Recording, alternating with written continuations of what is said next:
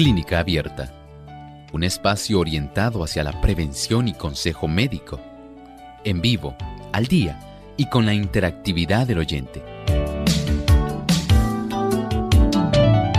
Clínica Abierta, poniendo al doctor a su alcance para un diálogo claro y honesto, porque nos importa su bienestar y salud.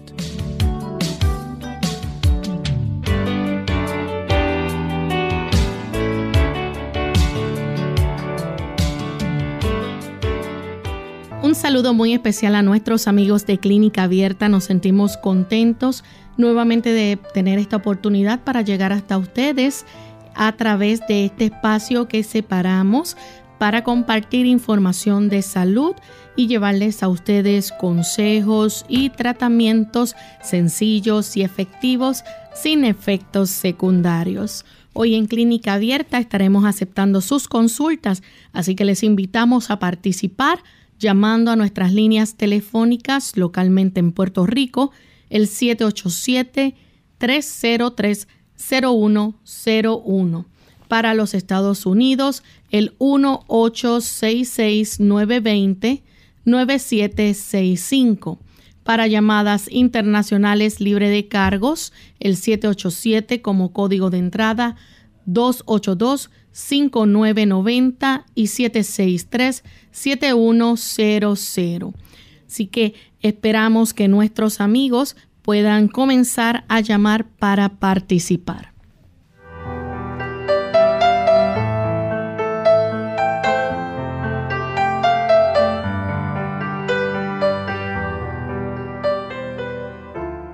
Y estamos aquí con ustedes amigos para recibir sus consultas en este día. Les recordamos también que pueden escribirnos por nuestra página web de Radio Sol y hacer sus consultas a través del el chat radiosol.org. Durante la hora de este programa también estaremos recibiendo sus preguntas. Y tenemos al doctor, a quien damos la bienvenida, al doctor Elmo Rodríguez. Saludos, doctor. Saludamos a todos nuestros amigos que están aquí en Clínica Abierta. Muchas gracias por acompañarnos y agradecemos a toda la familia que se da cita en esta hora aquí en el programa de Clínica Abierta desde Radio Sol 98.3 FM aquí en Puerto Rico. Y vamos a compartir entonces el pensamiento saludable para hoy. El pensamiento saludable Dice así, no encubrí tu justicia dentro de mi corazón, tu verdad y tu salvación he dicho, no oculté tu misericordia y tu verdad en grande concurso. David, el poeta y rey, se dio cuenta de que el notificar, el tener conocimiento y esparcir el conocimiento de Dios tiene un efecto muy restaurador dentro de nosotros mismos. Cuando nosotros apreciamos las cosas divinas y vivimos de acuerdo a ellas, la bendición del Señor también nos alcanza. Ojalá usted y yo podamos recibir ese beneficio mediante el conocimiento de las cosas divinas. Bien, amigos, vamos entonces a comenzar a recibir sus llamadas en este momento y estamos listos con la primera llamada que la hace desde Costa Rica, Cintia. Adelante, Cintia. Buenos días. Buen día. Mi pregunta para el doctor es la siguiente. O sea, yo quiero saber cómo se llama la sustancia que se encuentra en la cáscara de las uvas, el maní, en las almendras. Creo que es un antioxidante que dice que sirve para ayudar a mantenerse, verse uno también un poco más joven. Muchas gracias. Bueno, lo que el doctor nos contesta Cintia. Adelante, doctor. Sí, tenemos una sustancia llamada el pignogenol y también otra llamada polifenoles.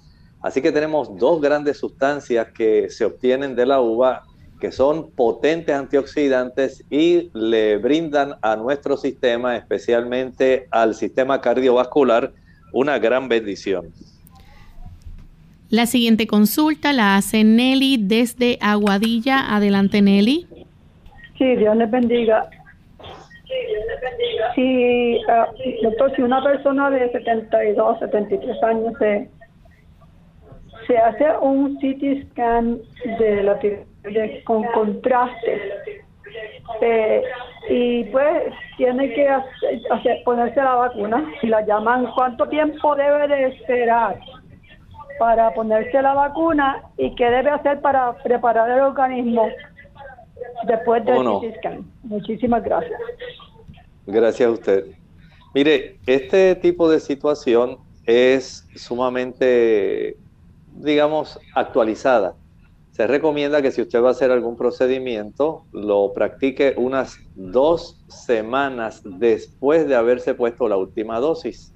Esto es lo que se está recomendando actualmente y yo entiendo que usted puede tener el beneficio de tener esta situación, ¿verdad? Que a usted le preocupa porque tiene que hacerse este estudio, pero básicamente dos semanas después de la última dosis que se haya puesto, entonces ya usted puede proceder eh, a hacerse el estudio, es lo que los lineamientos generales han dicho, y si usted aún así tiene alguna duda, puede consultar con el médico que le indicó el hacerse este estudio.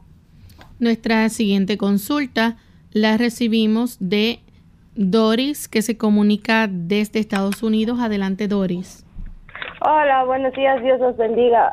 Eh, tengo una pregunta, doctor. Mire, hace poquito, tendrá menos del mes, que se empezó a caerme mi pelo, pero yo no sé si sea algo natural, algo un poquito más este eh, peligroso, se podría decir así, y me gustaría saber sobre algo. Por favor, si me puede ayudar. Claro. Bueno, si usted es una dama joven, debiera entonces verificar, por ejemplo, cómo está la cifra de hemoglobina. Las damas que tienen hemoglobina baja pueden tener esta situación donde se le facilita la caída del cabello. Por otro lado, también hay otros nutrimentos necesarios por ejemplo, la cantidad de aminoácidos, qué cantidad de proteínas usted come, la cantidad de biotina que usted utiliza, que se encuentra en los cereales integrales, la cantidad también de sustancias como el sílice, que se encuentra en diversos productos que se ingieren y también se encuentra en una planta llamada cola de caballo. Algunas damas por la deficiencia del sílice pueden tener este problema de la caída del cabello, pero casi siempre ocurre porque no hay una buena nutrición o la hemoglobina está baja en las damas jóvenes.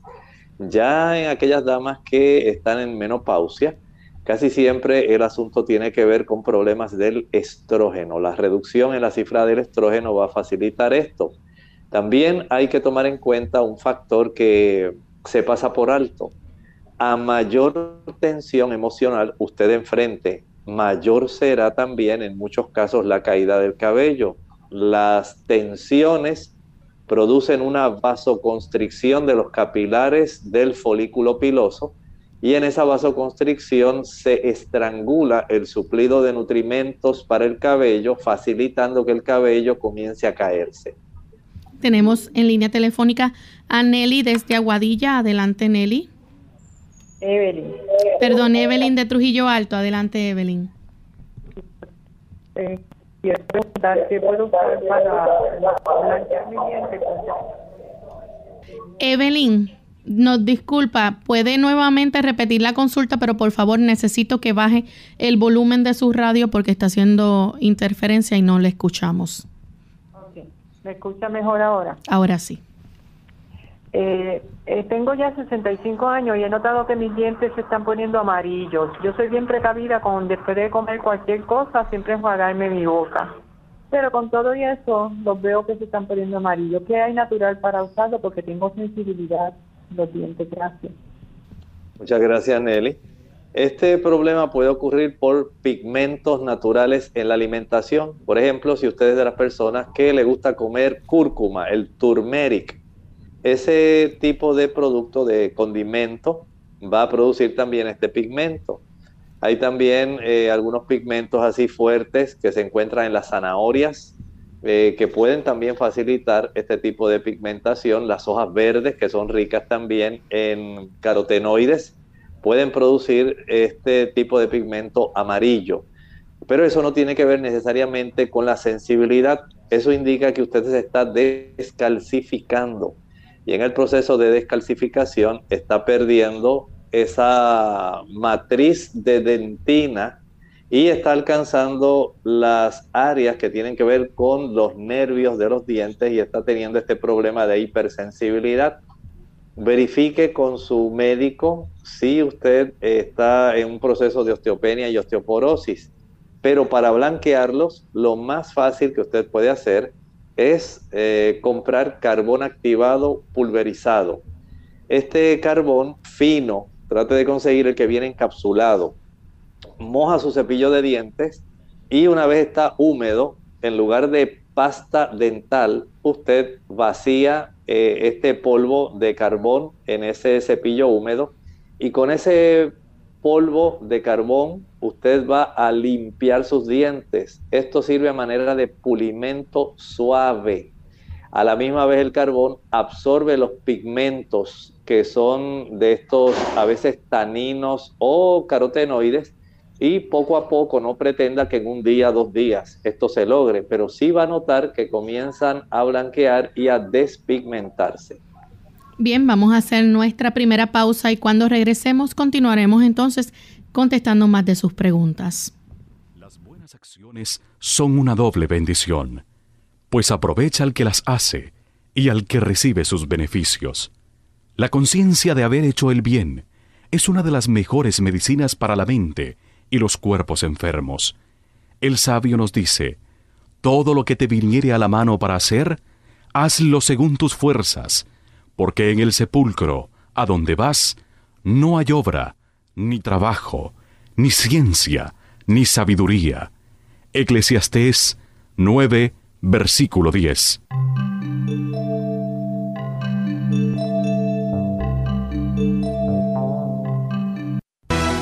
Duele la cintura o la espalda baja cuando los riñones tienen una infección seria o por cálculos que obstruyen la salida de orina por el esfínter. Consulta a tu médico.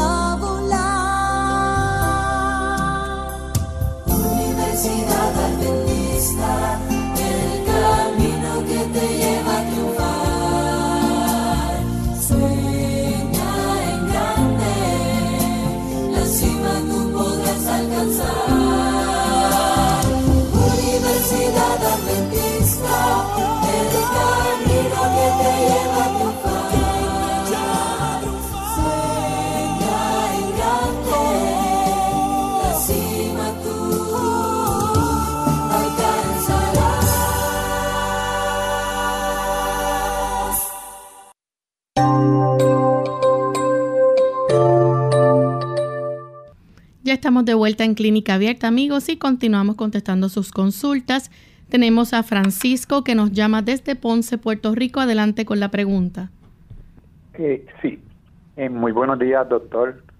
Y eh, la pregunta mía va dirigida sobre una presentación que usted hizo hace como tres lunes atrás relacionado con las plaquetas bajas igualmente que los glóbulos blancos y quería conocer si en esta ocasión nos puede repetir su presentación o si está grabada que yo la puedo obtener sin necesidad de que usted le ocupe este espacio y pueda accederlo para otras personas, el lugar donde la podría obtener.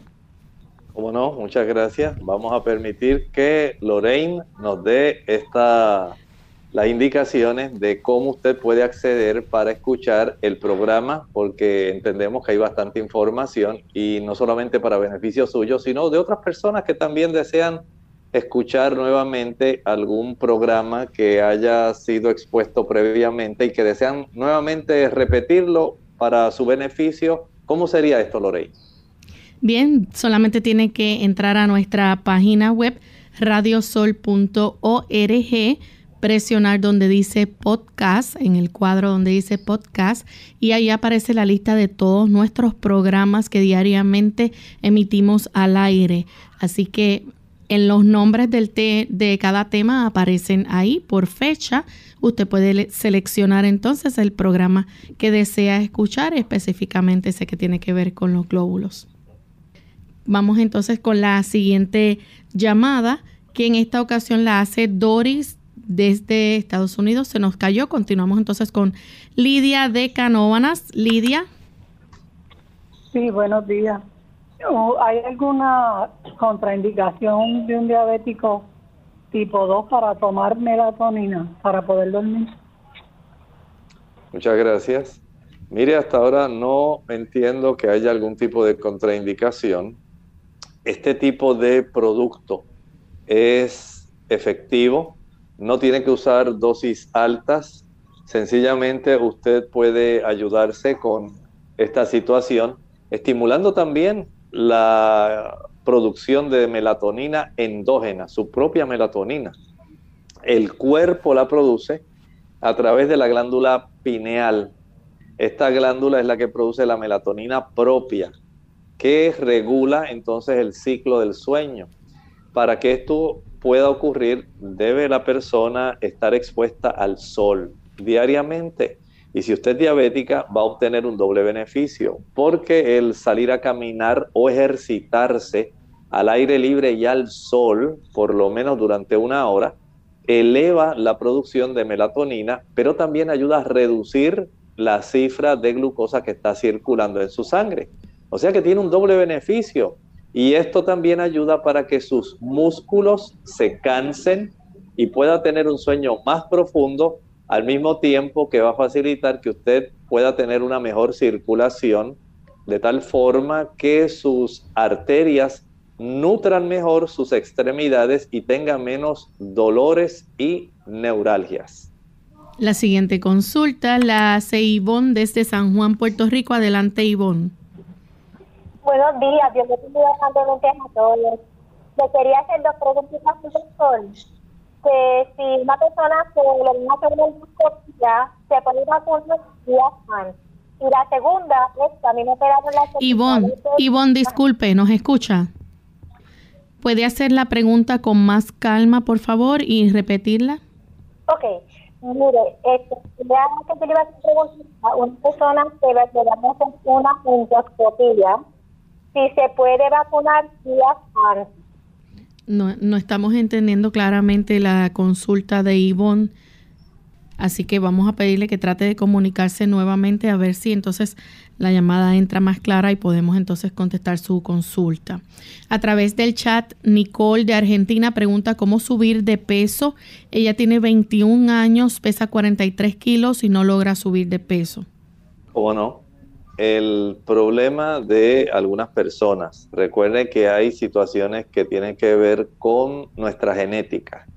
Si su papá y su mamá son personas que no tienen mucho peso, son más bien delgadas, o esto pudo haber ocurrido también en sus abuelos por parte paterno o materno.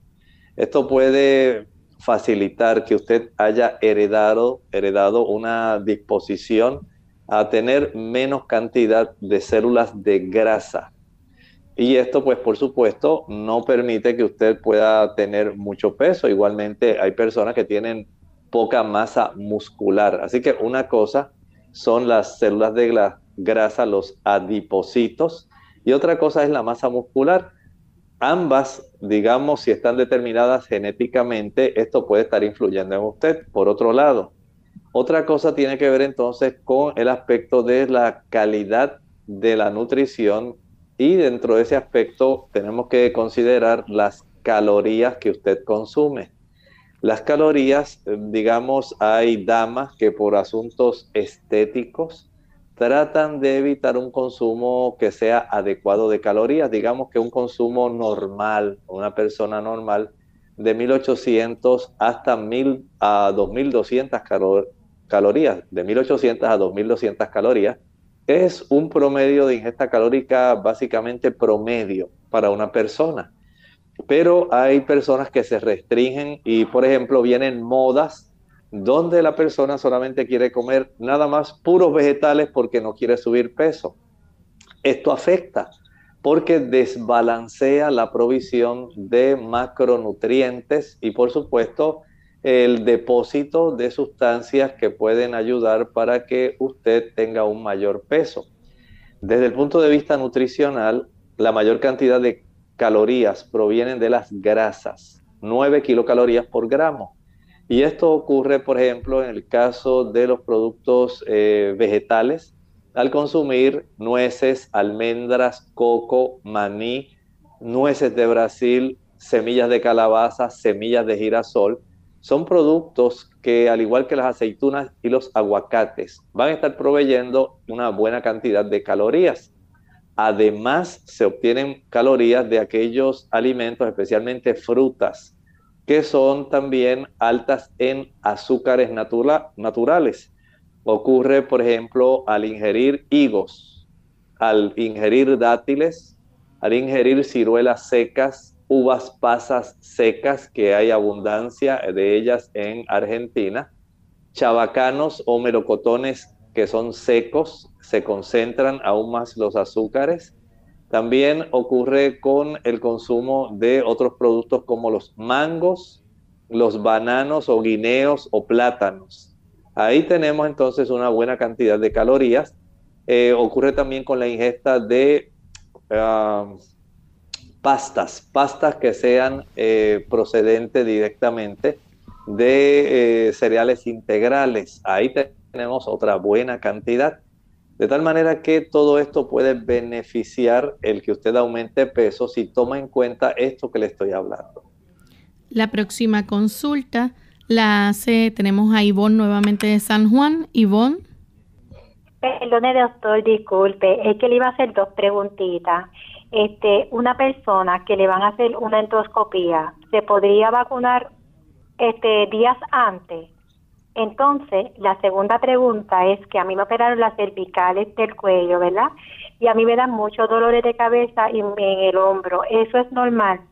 Ok, con mucho gusto le contestamos la primera pregunta vamos a considerar que en este tipo de procedimientos es preferible, tal como se ha tenido este lineamiento eh, a través de los ministerios de salud de cada gobierno, el que usted se proceda a hacer algún tipo de, estas, de estos procedimientos, eh, principalmente dos semanas después de usted haber obtenido, digamos, si es la vacuna de dos dosis, después de haber tenido la segunda.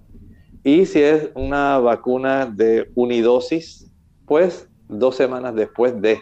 De esta manera tenemos una mayor eh, oportunidad de poder haber salido de cualquier tipo de incomodidad, efecto adverso que se pueda haber desarrollado a consecuencia de la vacunación y es mucho más seguro para la persona según eh, se está recomendando. Tenemos entonces a María de Estados Unidos. Adelante, María. Buen día, bendiciones para todos. Mi pregunta es, después de un tratamiento de la bacteria H. pylori, ¿cómo eh, se puede restaurar la flora intestinal? ¿Cómo se puede reponer todo eso o, o simplemente seguir una dieta normal? Gracias, buen día. Gracias. Mire, es una buena pregunta porque se ha encontrado que las personas que ingieren alimentación basada en plantas, una alimentación vegetariana, este tipo de alimentación ayuda a restaurar la flora bacteriana mucho más rápido que una persona que consume alimentos de origen animal. Pero usted puede reforzar para acelerar aún más utilizando algunos eh, probióticos, lactobacilos, bifidobacterias. Estos puede comprarlos en tiendas de productos naturales y en las farmacias también. Vienen aproximadamente de 30 billones.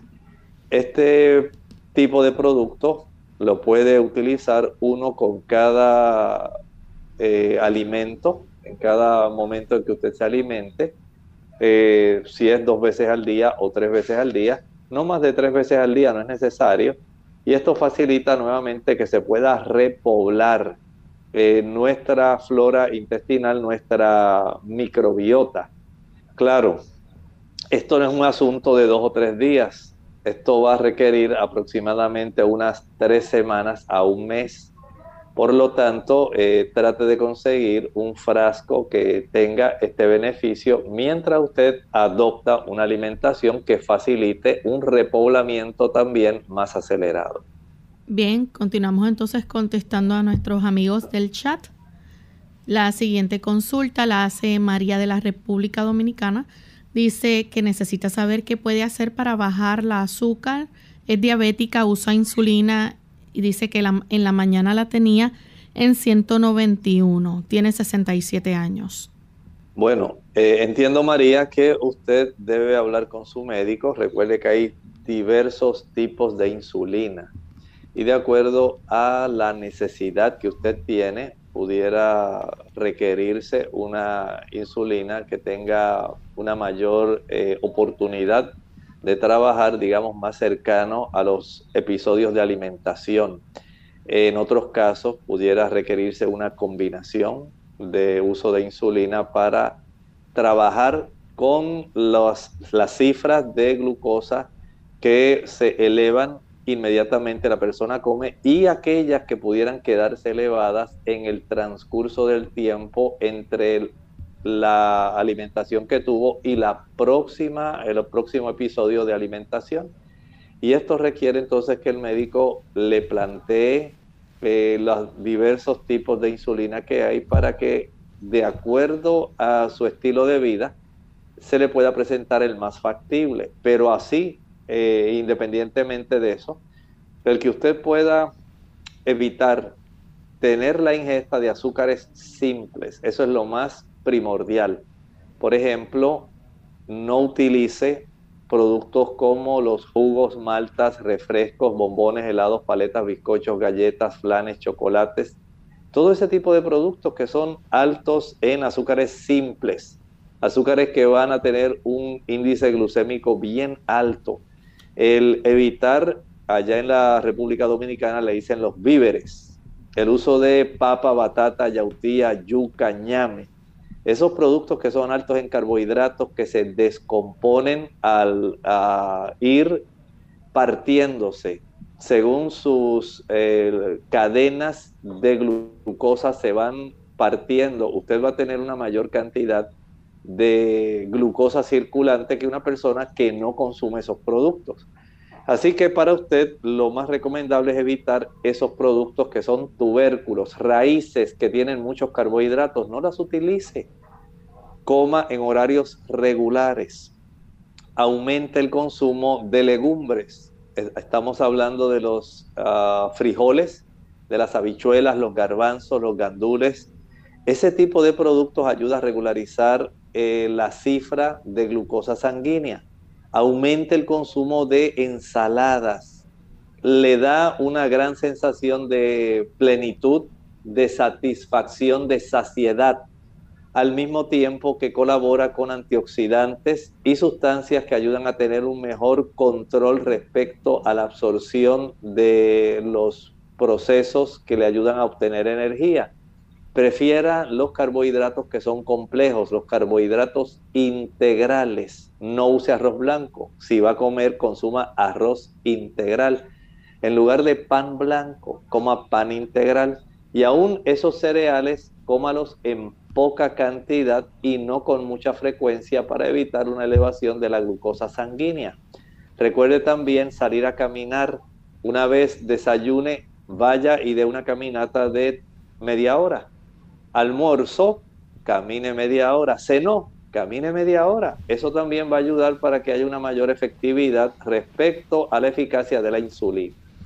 Tenemos entonces Angélica desde Colombia, tiene un problema que de acuerdo con lo que ha consultado se llama síndrome de piernas inquietas, es muy incómodo, dice que no la deja dormir por las noches, tiene que estar en movimiento, la necesidad de mojarse con agua fría durante la noche, Dice que eh, el fastidio es muy grande, no se puede explicar con exactitud, pero es una combinación entre hormigueo y sensación de pesadez en las piernas. Ella dice que se alimenta bien, hace ejercicio, va al gimnasio diariamente, pero hay periodos largos en que esta condición le afecta. Es hereditario, mi mamá y abuelo también tenían problemas con ello, dice, y no encontramos remedio para ello pudiera haber una mayor susceptibilidad en su caso que tiene este tipo de antecedentes, pero sí le puedo recomendar algo. Número uno, aun cuando vaya al gimnasio, no se exceda. Eh, suplemente además su alimentación con eh, una mayor ingesta de ajonjolí o de coco seco. Esto le va a proveer una mayor cantidad de calcio y magnesio esto es muy adecuado y también un suplemento de complejo B, de grupo B, que contiene B1, B2, B3, B5, B6, folatos y B12. Esto se ha encontrado que ayuda mucho en este tipo de trastornos, pero les repito, no se exceda en los ejercicios, no trate de hacer ejercicio en demasía, porque esto también puede facilitar el desarrollo de esta situación. Y también, muy importante, hidrátese adecuadamente. Tome suficiente agua con eh, frecuencia, de tal manera que evitemos este tipo de situación. Bien, vamos a hacer una pausa y regresamos en breve. El agua es igual a salud, tanto por fuera como por dentro. Aplicarla externamente por medio del baño diario ayuda a tener una buena higiene. Ingerirla en suficiente cantidad como de 6 a 8 vasos entre las comidas es la sugerencia para proveerle a tu cuerpo. Cuidar de los demás es cuidar de uno mismo. Hola. Les habla Gaby Zabalúa en la edición de hoy de AARP Viva, su segunda juventud en la radio, auspiciada por AARP. Ser proveedor de cuidados conlleva mucha responsabilidad y conocimiento. Así como hay cosas que aprendemos en el día a día y la experiencia, existen otras que solo conocemos a través de revistas especializadas u otros medios. Este es el caso de los medicamentos y la comida. Si bien por las reacciones de nuestro ser querido mayor descubrimos cuánto puede ser contraproducente ofrecer un medicamento en ayunas o después de comer, aún no entendemos bien el porqué de tales reacciones. Esto es conocido como interacción entre la comida y los medicamentos y sucede cuando lo que se come afecta los componentes de un medicamento. Aunque no todos los medicamentos son afectados directamente por la comida, la mayoría sí puede serlo, tanto por lo que se come como por la hora en que se come. Por ejemplo, dar la medicación a la misma hora de la comida puede interferir en la forma en que el estómago absorbe el medicamento y retardar su absorción. Por otro lado, algunos medicamentos se toleran mejor cuando se ofrecen con comida para evitar dolor o acidez estomacal. Aún hay mucho más por aprender sobre este tema. Escúchanos la siguiente semana. El patrocinio de EARP hace posible nuestro programa. Para más información, visita aarp.org oblicua viva. Unidos con un propósito, tu bienestar y salud. Es el momento de hacer tu pregunta llamando al 787-303-0101 para Puerto Rico Estados Unidos 1866-920-9765 y llamadas internacionales al 787-763-7100 o al 787-282-5990. Clínica Abierta, trabajando para ti. Clínica Abierta. Ya estamos de regreso en clínica abierta y continuamos recibiendo más llamadas. Todavía tenemos tiempo disponible para recibir consultas, así que pueden continuar llamando. Tenemos a Martina de Río Grande, Puerto Rico. Adelante, Martina. Este, tengo un problema. El problema mío es que todos los días amanezco hinchada. Los ojos, las piernas, todo. Entonces tengo un dolor que me coge en el cerebro abajo, en la parte del cuello abajo, y me sube hasta la cabeza arriba, hasta la frente. Yo quiero saber qué, es esto. Entonces, tengo un lado de la barriga bien hinchado. Él me dicen que es que el hígado, pero no sé. Muchas gracias, Martina.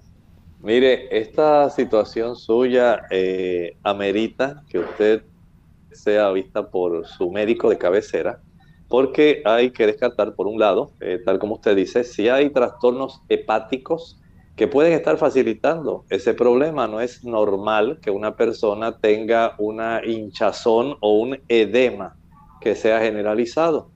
También hay que tomar en cuenta eh, otra situación donde hay trastornos renales que pueden también estar facilitando este problema.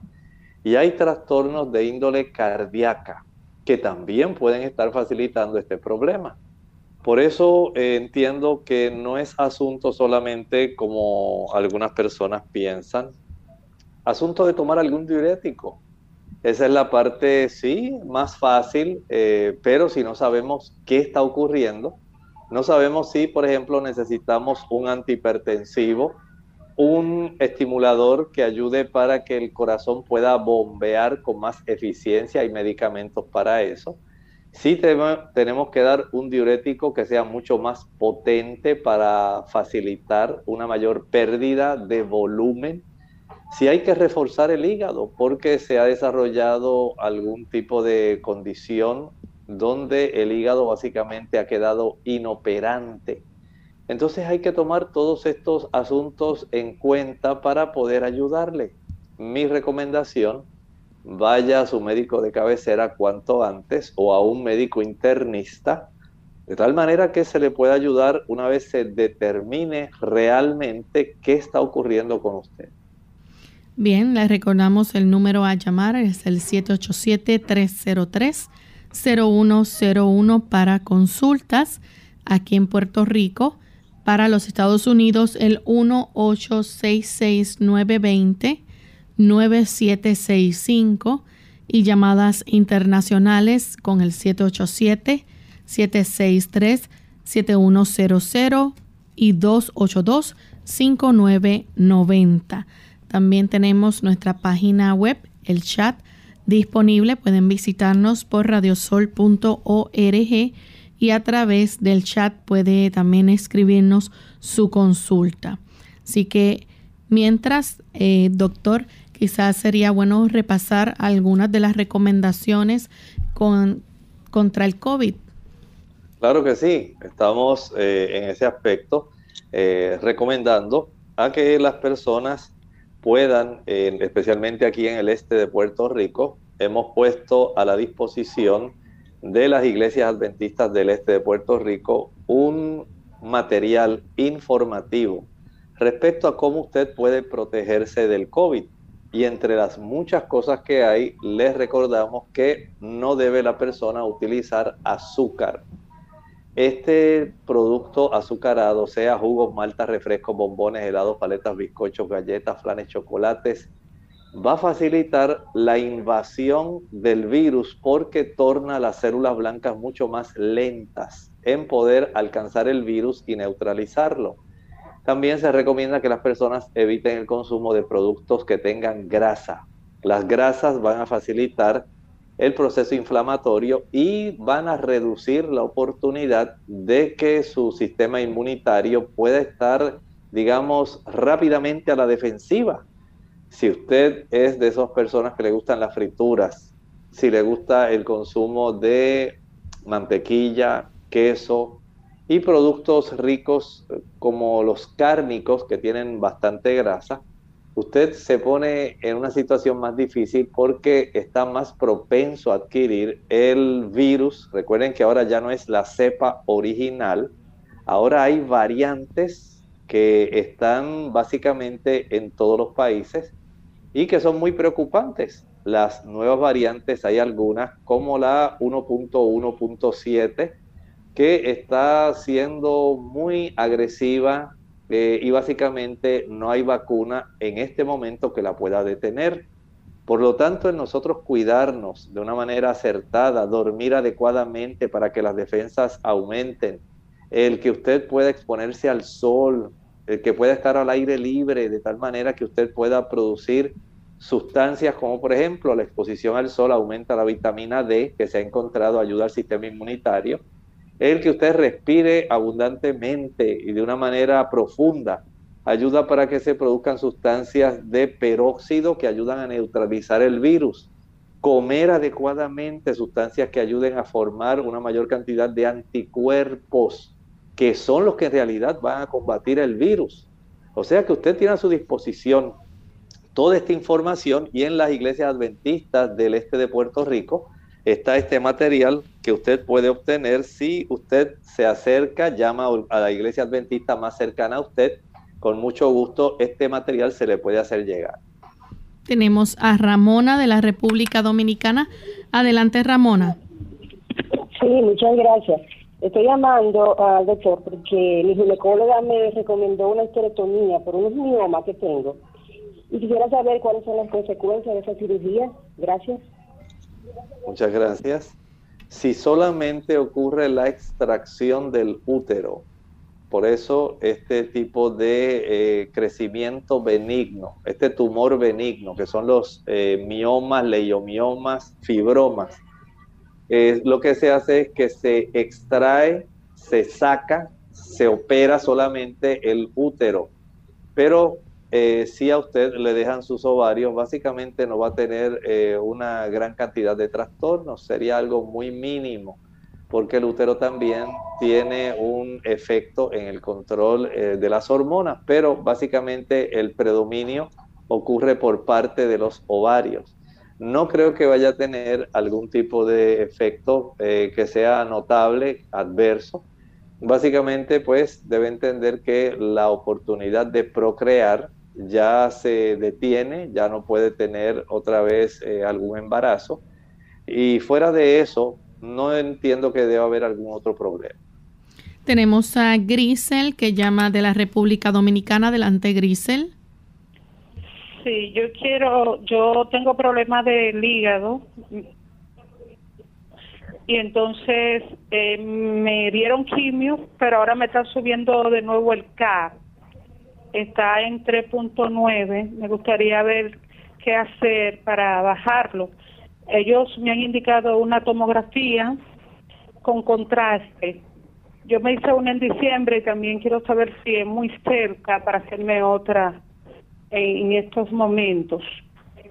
Y también eh, si yo puedo consumir fruta teniendo ese problema en el hígado. Gracias. ¿Cómo no?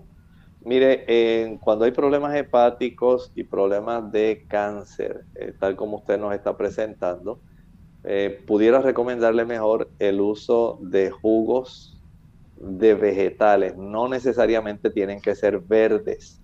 Pueden ser una combinación porque los vegetales van a proveer una gran cantidad de minerales, de vitaminas y de antioxidantes que he encontrado ayudan mucho a los pacientes que padecen cáncer. Por ejemplo, preparar un jugo que contenga, digamos, una zanahoria, un tallo de apio, una remolacha o betabel o betarraga, que tengan un dientito de ajo, el jugo de un limón, eh, tres o cuatro hojas de repollo, tres o cuatro inflorescencias o arbolitos de brócoli o brécol, tres o cuatro inflorescencias de eh, coliflor, un rábano y puede también añadirle unas 10 hojas de espinaca. Todo esto se procesa, digamos, eh, si usted lo que tiene es una licuadora, pues tiene que añadirle como una taza y media de agua, pero si usted tiene un extractor o procesador, puede obtenerlo puro. De la cantidad de líquido que obtenga, lo va a dividir en tres tomas.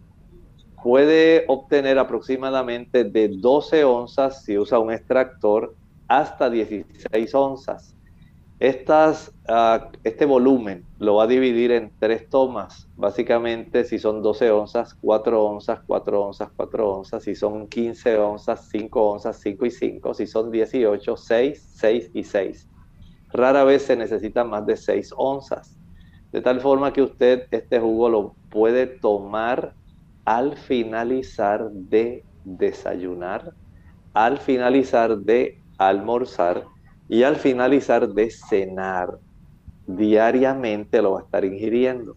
Esto le va a ayudar mucho con su situación y en muchos casos he visto eh, cómo el Señor opera maravillas, pero tiene que hacer el mayor ajuste posible, evitando el café, el chocolate, el alcohol, el tabaco, productos eh, fritos, si puede evitar los productos animales, mucho mejor, de tal forma que el beneficio que este jugo puede proveerle es bastante grande. Tenemos entonces nuestra última llamada que la hace Mini de California. Adelante, Mini. Ah, buenos días. Mi pregunta es, um, para la segunda dosis de, de la vacuna, ¿se recomienda tomar analgésico antes o después de la vacuna? Gracias.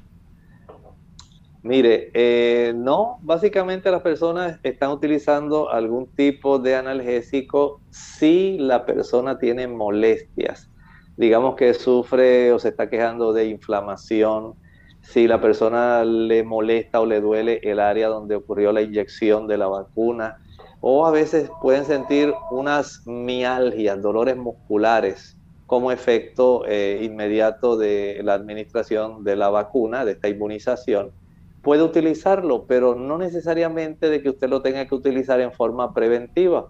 Eh, puede utilizarlo algunas personas eh, a lo largo de todo el proceso que ha ido desarrollándose eh, por el COVID-19 del SARS-CoV-2 han utilizado estos tipos de analgésicos antiinflamatorios para evitar en cierta forma cierto grado de inflamación esto se ha hecho en algunos países, es práctica en algunos médicos, pero desde el punto de vista de su pregunta, no es necesario, básicamente, si usted no desarrolla ninguna sintomatología ni molestia de las que mencioné, en realidad no tiene por qué utilizarla.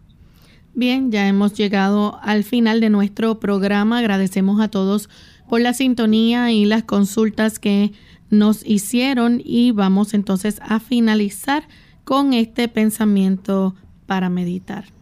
El pensamiento para meditar lo encontramos en el libro de Apocalipsis. Apocalipsis, el capítulo 1 y el versículo 1. Dice ahí, la revelación de Jesucristo que Dios le dio para manifestar a sus siervos las cosas que deben suceder presto y la declaró enviándola por su ángel a Juan, su siervo.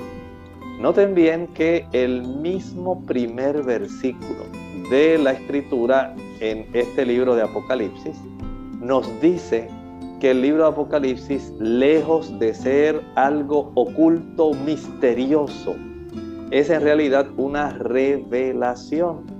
Hay una revelación que el Señor desea revelar por supuesto, suena algo así eh, que usted dice, claro, doctor, es lógico. Pero es que muchas personas no entienden eso que en este momento usted pudiera estar argumentando, doctor, pero es que es lógico que sea así. Pero es que no se entiende.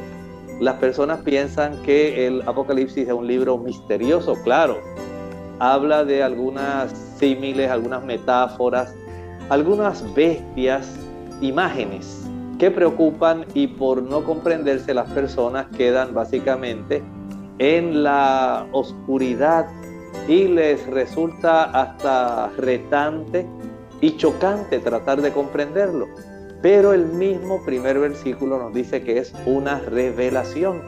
Y si es una revelación, el Señor desea que nosotros lo podamos comprender de tal forma que estaremos hablando de esta revelación que hay en el libro de Apocalipsis que tiene que ver con el Señor Jesucristo. Recuerden que eso es lo importante en este libro.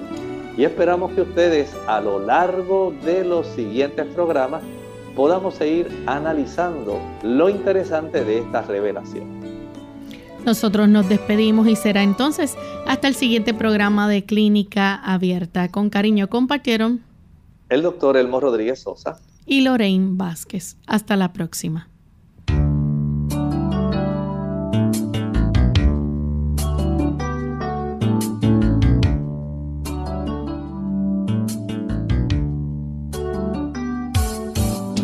Clínica abierta.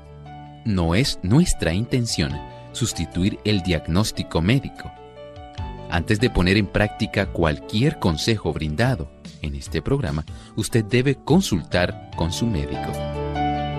Hasta la próxima.